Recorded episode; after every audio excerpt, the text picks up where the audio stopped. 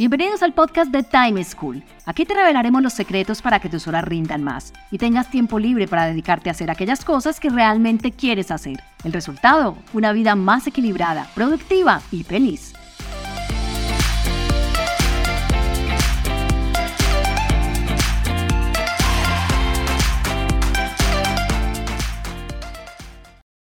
Hola, soy Juan Pablo Lema, un inquieto por la productividad y un estudioso del manejo del tiempo. Bienvenidos a un nuevo capítulo del podcast de Time School. Antes de empezar, quiero pedirte un favor. Si no le has dado seguir a este podcast, por favor hazlo en la plataforma en la que nos escuchas. Así te enterarás cuando publiquemos nuevos episodios. También te invito a calificarnos. Si te gusta este episodio, compártelo con tus familiares y amigos. En esta, nuestra cuarta temporada, traemos en cada episodio tres recomendaciones de productividad, manejo del tiempo y equilibrio de vida que un alto directivo de una importante compañía aplica en su vida diaria.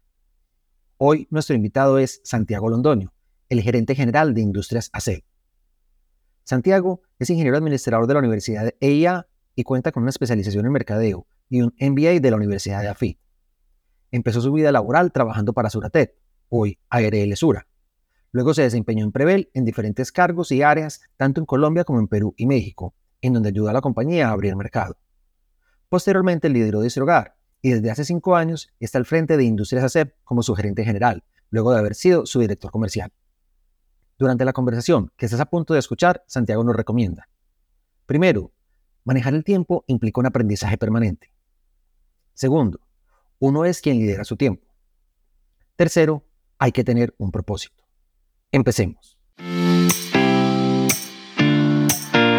Santiago, bienvenido. Muchas gracias por aceptar esta invitación al podcast de Time School. Juan, muchas gracias. Para mí es un honor estar acá en esta conversación que espero que genere valor. claro que sí, estoy seguro de eso. A ver, sé que eres una persona a la que le gusta mucho trabajar.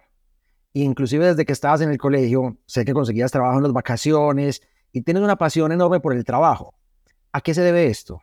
A ver, Juan, eso es cierto. Yo siempre he sido como una persona muy activa y creo que se debe pues por herencia de mi papá que también era como muy responsable, le gustaba pues estar siempre eh, generando, eh, haciendo actividades, lo mismo que mi mamá, pero, pero yo que, pienso que también hay un pedazo y es que me, me gusta hacer cosas para aprender, aprender cosas nuevas y, y, eso me ha llevado a que estaba pues en el colegio en las vacaciones trabajaba, generar mis propios recursos, conocer gente, aprender. Entonces ha sido como un hábito, el hábito del trabajo porque lo disfruto, no es porque me toque, sino porque lo disfruto, me apasiona y descubro cosas nuevas. Entonces creo que eso ha sido parte de mi estilo de vida. Pero a ver, cuando uno le gusta tanto algo, en este caso el trabajo, pero pues todos tenemos preferencias y gustos o hobbies o cosas a las que nos gusta dedicarnos, uno puede correr un riesgo. Y es que se enfoque tanto en eso que se le van olvidando o las otras cosas van pasando a un segundo plano y ocurre lo que se llama el desbalance de vida no digamos que por intención de no quiero que el otro pase, sino que hay tanto algo que me gusta, que me apasiona y me voy enfocando y cuando menos pienso miro hacia atrás y he perdido un poco el balance. ¿Te ha pasado alguna vez esto? O si no te ha pasado, ¿cómo has hecho para que este desbalance no se te dé y el trabajo no te consuma todo? Así es, Juan, y me ha pasado. Y se, me han descuadrado las diferentes dimensiones en, en momentos de la vida eh, hace unos años mucho más he venido aprendiendo esto del manejo del tiempo, del balance, es un aprendizaje permanente. Pero efectivamente cuando uno se apasiona por algo, disfruta lo que hace, eh, puede caer en ese riesgo de olvidar algunas dimensiones de la vida, algunas actividades, y por eso es importante también ciertos momentos de parar, pensar, reflexionar y, y volver a rebalancear, porque pues, la vida tiene muchos matices, tiene diferentes dimensiones, pero eh, a tu pregunta específica, es cierto, existe ese riesgo. Cuando uno es muy apasionado por algo, uno tiene que saber también dónde parar y mirar alrededor para entender qué está dejando de hacer o a qué no le está dedicando tanto tiempo y recalcular y balancear otra vez las diferentes dimensiones. Bueno, y además entonces del trabajo, ¿qué otras cosas te gusta hacer en tu vida? Cuando tienes tiempo libre, ¿a qué lo dedicas? Cuando estás tu, tu familia, ¿qué cosas hacen? yo, a mí me gusta pues desde luego compartir con mi familia. Tengo una familia numerosa, tengo pues mi esposa y tres hijos, y son tres hijos chiquitos que demandan tiempo. Eh, Agustín, Cristóbal y Emma. Eh, me gusta compartir con ellos, dedicarles tiempo a ellos, principalmente los fines de semana. También me gusta hacer deporte, me gusta en, semana, todos los días hago deporte, ahorita te cuento un poquito sobre mi rutina, pero en los fines de semana me gusta salir a trotar, yo vivo eh, digamos, en zona rural, en una vereda que me permite trotar por montañas, ver la naturaleza, estar en contacto con ella, tener ese espacio para respirar aire puro, meditar, pensar en mis cosas. Eh, entonces el deporte es una actividad fundamental para mí. También me gusta eh, aprender cosas, leer, compartir con los amigos. Todavía tengo mi barra de amigos del colegio que somos muy unidos y tenemos negocios juntos y nos reunimos. Entonces, ahí es donde viene riesgo de lo que mencionabas antes, cuando uno se, se, dedica mucho a hacer algo, y por eso a mí no me gusta la palabra obsesionarse, la obsesión es peligrosa. Cuando si uno se apasiona a hacer algo, puede descuidar a los amigos o al deporte o a la familia, y, hay que ser consciente de eso. Eh, yo antes creía que el tiempo estiraba, eh, pues suena muy tonto, pero, pero así es, porque, eh, y por eso te decía que esto es un aprendizaje permanente del manejo del tiempo. Cuando yo creía que el tiempo se acomodaba a mi rutina y que el tiempo estiraba. Y no es que el tiempo estiraba, es que o madrugaba más o me acostaba más tarde porque le metía más actividades al mismo espacio de tiempo. Y ahí estaba generando un riesgo de afectar la calidad del resultado de las actividades que hacía, eh, dañar las otras dimensiones o inclusive físicamente afectarse uno. Entonces, cuando uno es consciente que el tiempo no estira, que el tiempo que, el manejo del tiempo no es delegable, que uno es el que se debe hacer cargo para administrar bien el tiempo, uno empieza a tomar decisiones, a generar nuevos hábitos, a implementar mejores prácticas para administrar bien el tiempo. Vuelvo, insisto, no es fácil, es un proceso de aprendizaje permanente. Eh, he aprendido a punta de errores, pero creo que he mejorado eh, en ese tema de balance y manejo del tiempo. Bueno, precisamente ahora que mencionas los errores y nos esbozas un poquito sobre esto, Recuerdo cuando conversamos para coordinar esta entrevista que me dijiste, es que yo no tengo tan buenas prácticas, yo he tenido muchos errores en la vida y quizás de eso es lo que voy a hablar y te dije, adelante, bienvenido. Cuéntanos dos o tres de esos errores que tú ya has dicho, uy, yo aquí está, hoy mirándolo en retrospectiva, que es más fácil, obviamente, que en el momento en que uno está metido en el barro, que tú digas, uy, estas dos o tres situaciones fueron difíciles y yo aquí me desbalanceé, yo aquí no fui tan efectivo y hoy no lo haría así o lo quisiera hacer distinto. Por ejemplo, en, el tema del ejercicio yo te mencionaba que me, me gusta y necesito hacer ejercicio todos los días, una época de mi vida hacía ejercicio por la noche. Eh, ¿Y qué pasaba? Si se me alargaba la jornada de trabajo por reuniones y cosas, terminaba haciendo ejercicio muy tarde, llegaba a la casa tarde, súper activo, no tenía tiempo para compartir con mi familia y adicionalmente me tomaba mucho tiempo para dormirme. Eh, eso era un error muy grave porque al final no estaba ni teniendo un sueño reparador, no estaba compartiendo con la familia. Entonces, ¿qué cambio hice ahí? Eso es un cambio de hábito. En un momento u otro dije, el ejercicio se tiene que hacer esa primera hora de la mañana. Porque a primera hora de la mañana uno asegura que hace el ejercicio y ya si en el día se enreda la agenda, pues ya logré hacer el ejercicio.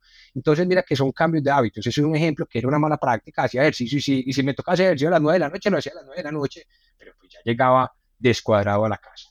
Eh, lo que también te mencionaba, si tenía más cosas para hacer o le metía más cosas a la agenda, pues estiraba el tiempo en contra del descanso y madrugaba más. Y, cuando uno madruga más, y, soy bueno para madrugar, pero cuando uno madruga más y se le va la mano, pues rinde menos en el día. Uno, la capacidad de concentración, de atención plena se afecta. Eso era otro error que cometía. Y dije, no, uno tiene que asegurar mínimo X horas de descanso. O si voy a madrugar más, pues me tengo que acostar más temprano y empiezo a cambiar hábitos. Entonces, si ya no puedo ver el noticiero de las nueve y media, diez de la noche, porque entonces me trasnocho y tengo que madrugar, pues me veo el noticiero de las 7 de la noche y así empiezo a cambiar rutinas y hábitos. Entonces, digamos que los errores de los que aprendí fueron de rutina, de tratar de hacer muchas cosas en el mismo espacio de tiempo, pero fui entendiendo que uno sí puede tener disciplina con intención, cambiar hábitos y administrar el tiempo no el tiempo es que sea el que lo administre uno, sino uno administrar el tiempo y empiezan a sentir unos cambios e impactos muy, muy buenos en uno, en la familia, en los equipos de trabajo. Y ese es el aprendizaje permanente con los que eh, he venido eh, desarrollando mi vida. Súper lo que nos cuentas porque, pues, en efecto, parecieran cosas muy lógicas, pero no son tan lógicas para todo el mundo. Y parte de tu gran cambio, de tu aprendizaje es conocerte y entender qué te está pasando. ¿sí? Porque claro, todos podemos leer la información, está disponible en Internet, pero hasta que yo no soy consciente de cómo esto me está afectando, de cómo la falta de sueño, el exceso de activación a cierta hora me lleva, pues al final uno toma como riendas en el asunto. Bueno, estabas hablando de que uno es el que maneja su tiempo, de que yo soy el que defino. Y creo que eso está muy ligado con algo que te he escuchado decir varias veces, es que uno debe ser líder, no solo porque tenga personas a cargo, sino que uno se tiene que liderar a uno mismo, que nosotros somos los encargados de liderarnos. Esto tiene relación con ese manejo del tiempo. ¿Tú crees que cada quien tiene que ser líder de su propio tiempo y de su productividad? Total, Juan. Eh, uno tiene que liderarse a sí mismo para poder liderar a los demás. Uno tiene que autodesarrollarse en las diferentes dimensiones para poder proyectar en los demás y eh, ser ejemplo en el desarrollo en el balance de diferentes dimensiones, con muchas imperfecciones, muchos errores, pero a, través de la experiencia y los errores he venido también construyendo unos hábitos, así como existen los siete hábitos de la gente altamente efectiva, yo he venido aprendiendo y, como implementando los, las siete claves para manejar mejor el tiempo. Y te las voy a contar. Dale, dale. La, primera, suenan muy obvias, pero muchas veces se nos olvidan.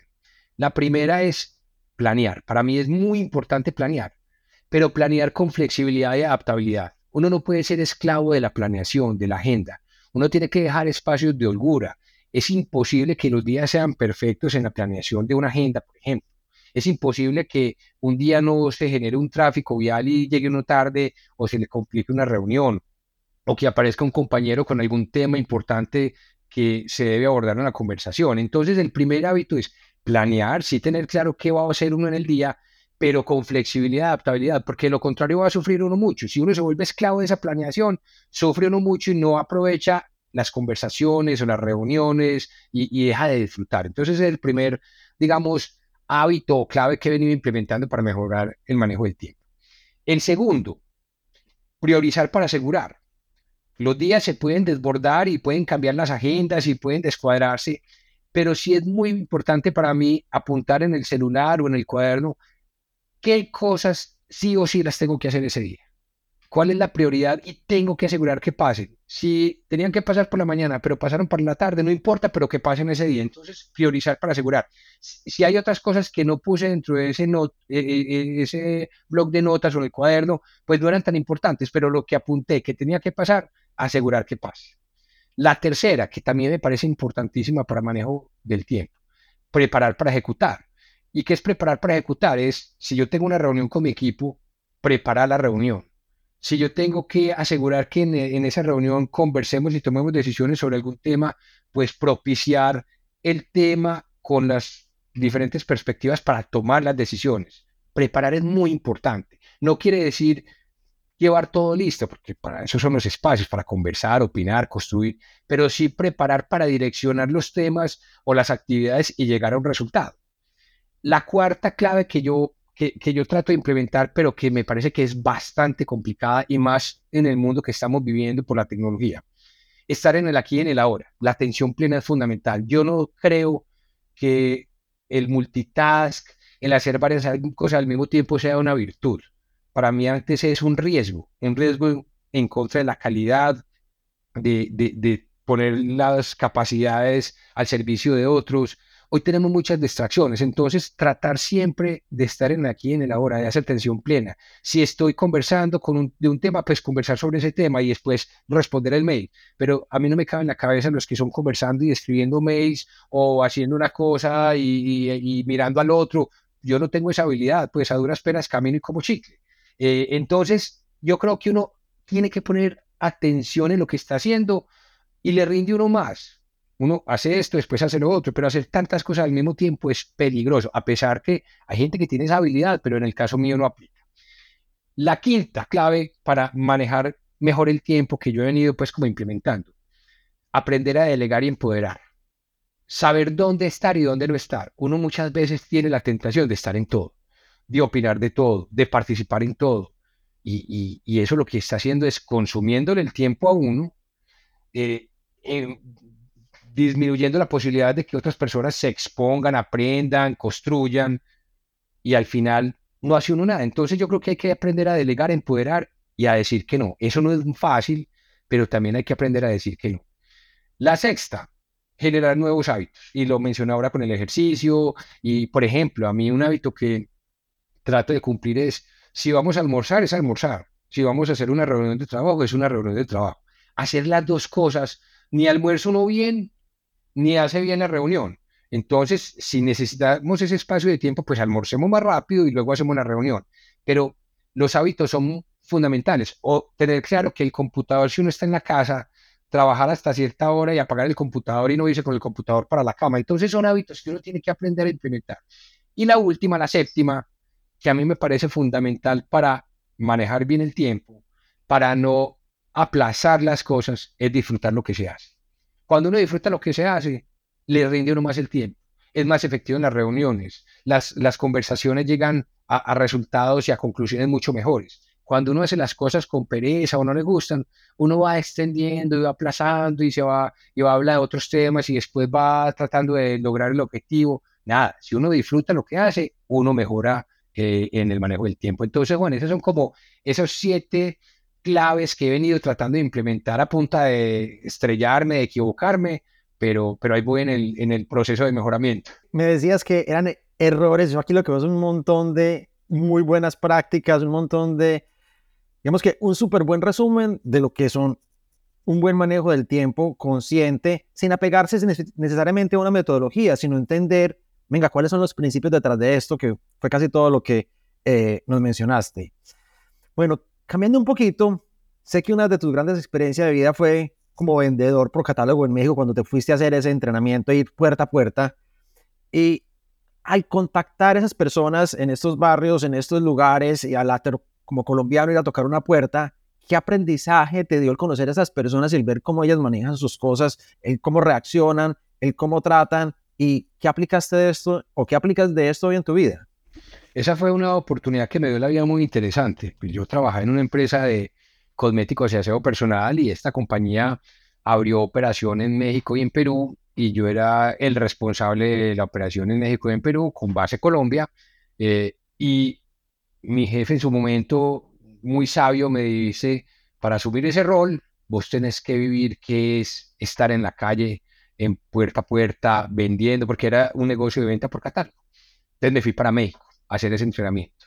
Y ese entrenamiento era pues, nosotros en México teníamos oficinas en, en, junto a Polanco, espectaculares, pero a mí no me dieron oficina, a mí me dijeron, vea, usted tiene esta zona y esta niña líder lo va a acompañar y usted de sol a sol. Y me fui a patonear México, los barrios, y fue una experiencia muy interesante porque primero le, le genera una sensibilidad frente a lo que es estar en la calle, lo que es el rol de un vendedor, donde muchas veces uno cuando está aquí y lo abordan, uno como que, ah, qué pereza, y, y después me cambió la mirada de, la gente comercial. La gente comercial tiene unas habilidades muy interesantes eh, y que cuando uno las vive, uno aprende, por ejemplo, de, sobre tolerancia a la frustración, cómo convertir un no en un sí, cómo cambiar una actitud eh, maluca de una persona con rabia, aburrida, a, cambiarle la actitud para que vea las cosas de otra forma eh, la resiliencia, eh, el tocar una puerta y que la cierran en la cara, pero uno después decir con argumentos por qué es que quiere ofrecerle algo. Entonces, son habilidades que se viven es en la calle, que se viven es vendiendo. Entonces, eso me sirvió mucho para aprender, primero para ponerme en los zapatos de una fuerza de ventas que está en la calle, tener esa empatía y después cuando estar ya en, en mi proceso pues, de dirección de ese negocio, tomar decisiones de afuera hacia adentro, de, lo que ellos viven en la calle y no desde un escritorio. Y segundo, para la vida también me generó habilidades eh, y aprendí muchas, muchas cosas. Entonces fue una oportunidad espectacular. Y en ese tema también el manejo del tiempo era clave. Si estábamos en México, una ciudad con tráfico complejo, donde uno tenía que asegurar un número de casas o digamos puertas a abordar, a tocar, una efectividad, unas ventas, un ticket promedio, pues había que planear el tiempo. Uno no podía simplemente voy a salir a trabajar y a recorrerme el barrio X a ver qué vendo. No, a planear hacia dónde íbamos, qué número de casas íbamos a visitar, qué portafolio ofrecer, porque el portafolio era muy amplio, y cuáles herramientas de ventas utilizar para que al final del día lográramos el objetivo. De hecho, esa es una, otra, otra de las herramientas que me parece interesante en el manejo del tiempo y, trato de hacer. Yo al final del día vuelvo y reviso que lo que, lo que puse como prioridad si lo haya hecho, que me quedó pendiente para poder recalcular el día siguiente. Entonces, en todos los procesos, en todos los trabajos, en todos los roles, así como uno inicia planeando y revisando qué tengo que hacer, uno debe cerrar el día revisando qué hice, qué no hice, qué puedo mejorar para el otro día. Entonces, para cerrar tu pregunta, esa experiencia en México fue espectacular porque me dio eh, muchos aprendizajes, empatía y digamos que elementos para tomar mejores decisiones de cara a un mercado y a una fuerza de ventas que estaba todo el día en la calle vendiendo productos puerta a puerta. Estoy seguro además que cuando miramos estas siete claves que nos mencionabas ahorita, pues, hay insumos de esa vivencia, porque con seguridad esa flexibilidad que hoy entiendes de yo tengo que planear y bueno, volverme esclavo del plan, eso es parte de lo que me da, porque me voy a tocar una puerta y no sé cuánto se me demora exactamente la visita, pero la meta sigue estando ahí. Y cuando tengo un portafolio tan amplio, lo que tú dijiste, tengo que escoger, eso es priorizar, cuál de estos son los productos que yo creo que me van a dar. Entonces, digamos que eso es lo que me gusta de las claves que nos mencionaste, porque son más principios que todo el mundo tiene que hacer esto de esta manera a esta hora. No, entienda qué es detrás y organice su vida. Así es, y sabes que, Juan, que el entorno nos enseña cada vez más la importancia de la adaptabilidad, eh, porque uno ser tan cuadriculado, tan eh, planeador, al final es complejo. Uno tiene que tener claro hacia dónde va, pero tiene que entender que puede moverse, adaptarse e inclusive lograr las cosas más rápido, así hubiera seguido el plan que tenía. Entonces, el entorno nos está mostrando esto. Sé que le das una gran importancia a tener un propósito superior. También sé que en hacer esto muy claro desde hace muchos años. Eh, pero además sé que eres un convencido de que tener un propósito no solo para que las compañías tengan propósito, sino que las personas tengamos un propósito claro en nuestra vida. ¿Tú crees que esto tiene alguna influencia en el manejo del tiempo y en alcanzar ese balance que las personas buscamos? Total, total. Es que cuando uno tiene un propósito superior, sea una empresa, sea una persona, te cambia totalmente la mirada y el contexto. Porque pasas de mirar solamente la tarea, la transacción, a mirar más el impacto, el alcance y la proyección que quiere generar. Eh, y, con el, y con el manejo del tiempo pasa eso. Si yo me quedo simplemente mirando las tareas que tengo que hacer hoy, las reuniones, las juntas, y no pienso más en lo que debo generar a través de esas reuniones, esas conversaciones, esas juntas, eh, posiblemente las cumpla, pero no logre el objetivo. Cuando yo tengo claro el para qué, me ayuda a priorizar, me ayuda a manejar mejor el tiempo, me ayuda a, a, tener las conversaciones que posiblemente no iba a tener. Entonces, tener claro siempre el para qué, el propósito es fundamental, porque de ahí se desprende las prioridades, el manejo del tiempo, las herramientas que debo utilizar, las estrategias que debo utilizar. Eh, entonces, al final, el, para qué y el propósito son claves. Y en hacerlo tenemos muy claro y eso nos ha permitido generar nuevos proyectos y estrategias que se salen de, del qué hacer y nos llevan a hacer cosas disruptivas. Y en la vida personal también me ha servido mucho entender cuál es mi propósito y, si mi propósito es generar confianza en la gente para que saquen su máximo potencial y confíen en sus capacidades, pues ese propósito me lleva, por ejemplo, a sacar más tiempo en la agenda para conversar con mi equipo. No simplemente para dar instrucciones o revisar eh, metas o proyectos, sino tener conversaciones, tener cercanía, eh, entender sus sueños, sus miedos y co-crear y trabajar para que seamos mejores personas, porque tengo claro que mi propósito es generar confianza en la gente para que confíe en sus capacidades y busquen su máximo potencial. Y eso le da prioridad a uno a la agenda, a la agenda, sacar más tiempo para conversar más que para estar haciendo informes, presentaciones, reuniones. Ya que estamos hablando de ACEP, de, mi experiencia es una de las pocas compañías que, incluso siendo tan tradicional, pues más de 80 años en el mercado, se ha vuelto después de la pandemia un gran promotor del trabajo flexible y le da libertad a los empleados para que trabajen desde su casa, yo diría que prácticamente todo el tiempo. Eh, contrario a muchas empresas que he visto que tratan de volver y hay que forzar y que estemos X número de días y un montón de cosas. Y por lo que yo siempre he visto en hacer, esto lo logran y lo logran con excelencia y con resultados y con un gran compromiso y dedicación de los colaboradores. ¿Esto cómo lo logran? Juan, todo parte de la cultura organizacional. Y no estoy diciendo que una cultura de una empresa sea buena o mala y la otra sea buena o mala. No. son diferentes. Son diferentes, pero todo parte de la cultura organizacional. Cuando la cultura organizacional está fundamentada, basada en la confianza, en la cercanía, en la apropiación del rol y las responsabilidades, en estar conectado con un propósito, en saber cómo impacto yo al otro cuando hago o no hago mi trabajo, de ahí le da a uno una posibilidad de tener diferentes modelos de trabajo. Entonces, parte de la cultura organizacional.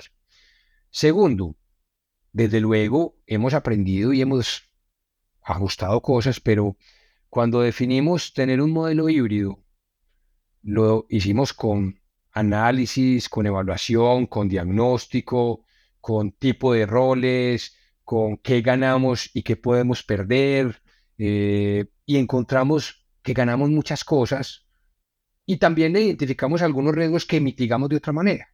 Por ejemplo, nosotros somos una compañía que dentro de nuestros valores está la cercanía, ser muy humanos, el contacto es muy importante para nosotros.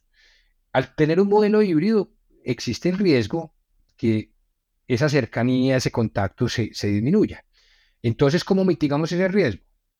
Empezamos a tener más rituales, más actividades con propósito para que la gente sienta la necesidad de reunirse. Y no necesariamente reunirse en las instalaciones de ACEP que quedan en Copacabana, en otros espacios que también propiciamos para que se reunieran. Pero son reuniones con propósito, reuniones con sentido. Porque también en las análisis que hacíamos, uno simplemente decir que tienen que ir para que cumplan con unos días para irse a reunir, a, conectarse en un computador todo el día, eso no genera valor. Pero cuando uno dice, tenemos que ir para co-crear, para generar conversaciones, para salir al mercado, para ir a las plantas, para hacer ejercicio de nuestras plataformas de aceleración de proyectos como Mercurio o de innovación, eso sí da sentido. Y la gente le encanta verse, le encanta ir. Pero si yo hoy tengo reuniones todo el día que son con personas que no necesariamente las tengo que ver, pues tengo la flexibilidad de manejar mejor mi tiempo, ser más eficiente, aprovechar esto y al mismo tiempo tener un mejor balance con mi familia, poder hacer deporte o poder recoger, eh, poder llevar a mi niño a la guardería. Entonces, todo es un equilibrio, pero un equilibrio que parte de la cultura organizacional, de la confianza, del empoderamiento y del propósito y el para qué hacemos las cosas. No nos gusta hacer las cosas porque es la instrucción o porque es que así lo están haciendo los otros. No, nosotros somos auténticos con muchos errores y muchos aprendizajes y todos los días buscamos mejorar, pero creo que hemos logrado encontrar modelos muy interesantes que cuando uno mira las evaluaciones de clima, de compromiso, de claridad organizacional, son inclusive mejores que cuando nos veíamos todos los días en un sitio físico. Súper, qué bueno. Pero ya para ir cerrando, creo que no puedo en esta entrevista no mencionar a el fundador de ACEPA, José María Acevedo, que es una persona llena de sabiduría popular y sé que hay dichos, mensajes, experiencias que parecen muy comunes, pero que son llenas de contenido. Y quisiera saber si le has escuchado de él algún mensaje, alguna recomendación, alguna clave que tú digas, vea, esto que dice él nos sirve para ser más efectivos o para manejar mejor el tiempo, para tener mayor balance de vida. Oh, total, don José es un líder que nos inspira permanentemente. El 2 de agosto cumple 104 años eh, es una persona extraordinaria. Y todos los días aprende uno más uno, uno de él con su sabiduría, con su practicidad, con sus frases simples pero súper profundas. Eh, él es un hombre muy pragmático, un hombre que entiende cuáles son sus capacidades, que entiende eh, cómo trabajar con nosotros, que sabe que las personas son lo más importante, que sabe cuándo me, durante sus años de estar activo, cuándo meterse y cuándo no, eh, dónde genera valor y dónde no genera valor. Entonces, mira que eso al final lo que hace es ser eficientes, ser efectivos, entender quién hace mejor las cosas para que lo haga. Nadie sabe hacer mejor su trabajo que quien lo hace. Eh, nadie sabe mejor tomar las decisiones que el que está más cerquita donde pasan las cosas. Todo ese tipo de elementos son los que están en el ADN de, de ACEP, que al final es el ADN de don José, y nos ha permitido ser prácticos, ser ágiles y flexibles en la toma de decisiones. Eh, las jerarquías, eh, en la vanidad, los egos, son barreras para ser eficientes en el manejo del tiempo. Delegar para arriba, eh, tener que opinar siempre de todo y si no pasa por mis manos entonces no se hace. Esos son elementos que van en contra de ser eficientes y tener un buen manejo del tiempo. En ACEP, todas esas barreras son, no existen. Al final, trabajamos todos en equipo, eh, de forma colaborativa y buscamos que las decisiones se tomen de la mejor forma por quienes saben más y aportar a esas decisiones, pero lo más importante es movernos, fluir, ser ágiles y, lograr los objetivos y ese propósito. Pero entonces, para cerrar la respuesta, la sabiduría de don José, su practicidad y su cercanía y su estilo de liderazgo inspirador desde el ser, hace que uno tenga una compañía con una cultura organizacional ágil, flexible y que se adapta al entorno. Son 83 años que tiene ACEB en el mercado donde han pasado muchas cosas y nos sentimos más nuevos que nunca, porque cada día encontramos cosas nuevas para hacer y retos nuevos y esa flexibilidad nos permite adaptarnos y transformarnos para seguir siendo exitosos. Santi, excelente. Santi, muchísimas gracias por este tiempo, por esta cantidad de consejos y de información tan valiosa para todos nuestros oyentes. Estoy seguro que todo el mundo lo va a disfrutar y va a quedar tan o más contento de lo que yo quedé con esta conversación. Mil y mil gracias. No, Juanpa, muchas gracias por la invitación. Termino con lo que empecé.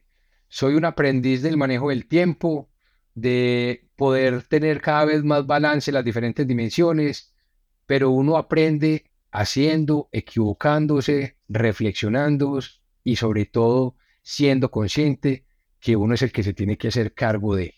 Uno no puede delegar lo que está en manos de uno.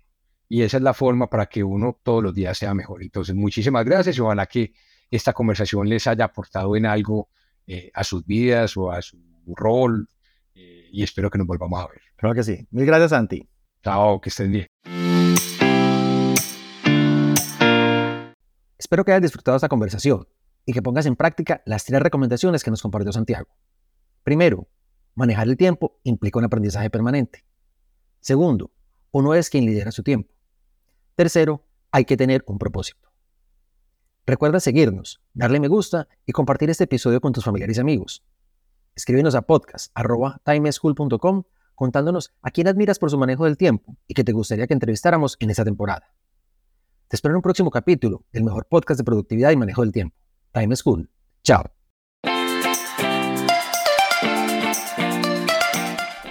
Encontrémonos en un próximo capítulo con una nueva situación y más recomendaciones para que seas más productivo y feliz. Recuerda enviarnos los audios con tus preguntas, dudas e inquietudes al WhatsApp en Colombia 321-700-4810, por correo electrónico a podcast.timeschool.com.